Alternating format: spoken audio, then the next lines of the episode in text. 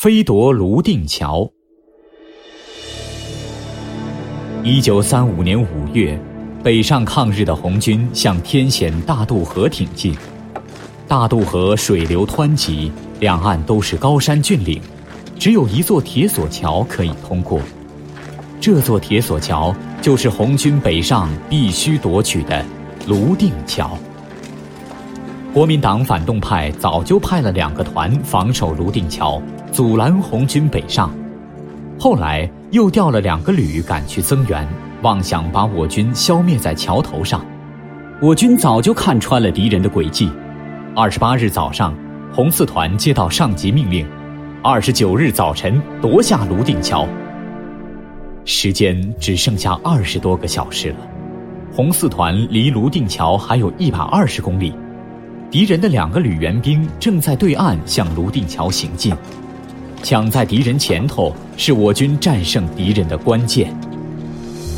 红四团翻山越岭，沿路击溃了好几股阻击的敌人，到晚上七点钟，离泸定桥还有五十五公里，战士们一整天没顾得上吃饭。天又下起雨来，把他们全身都淋透了。战胜敌人的决心使他们忘记了饥饿和疲劳，在漆黑的夜里，他们冒着雨，踩着泥水继续前进。忽然，对岸出现了无数火把，像一条长蛇向泸定桥的方向奔去，分明是敌人的增援部队。红四团的战士索性也点起火把。照亮了道路，跟对岸的敌人赛跑。敌人看到了这边的火把，扯着嗓子喊：“你们是哪个部分的？”我们的战士高声答话：“是碰上红军撤下来的。”对岸的敌人并不疑心，两支军队像两条火龙，隔着大渡河走了十几公里。雨越下越猛，像瓢泼一样。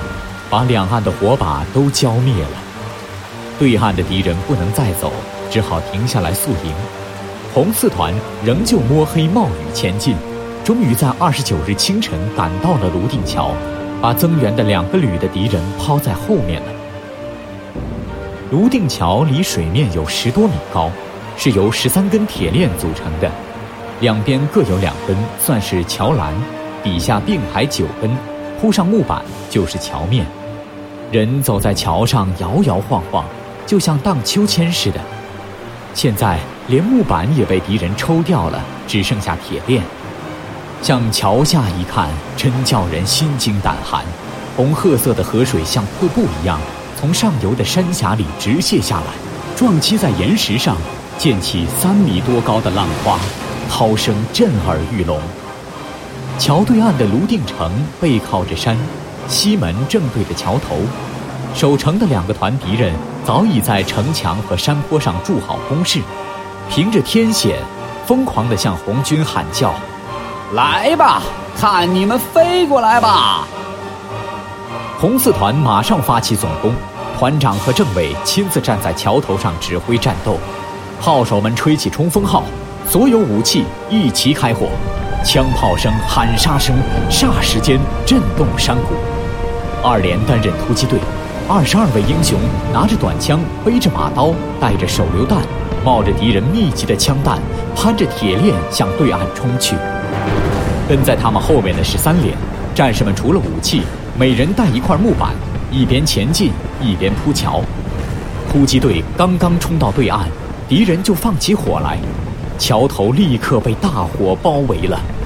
在这千钧一发的时刻，传来了团长和政委的喊声：“同志们，为了党的事业，为了最后的胜利，冲啊！”英雄们听到党的号召，更加奋不顾身，都箭一般的穿过熊熊大火，冲进城去，和城里的敌人展开了激烈的搏斗。激战了两个小时，守城的敌人被消灭了大半，其余的都狼狈的逃跑了。红四团英勇地夺下了泸定桥，取得了长征中的又一次决定性的胜利。红军的主力渡过了天险大渡河，浩浩荡荡地奔赴抗日的最前线。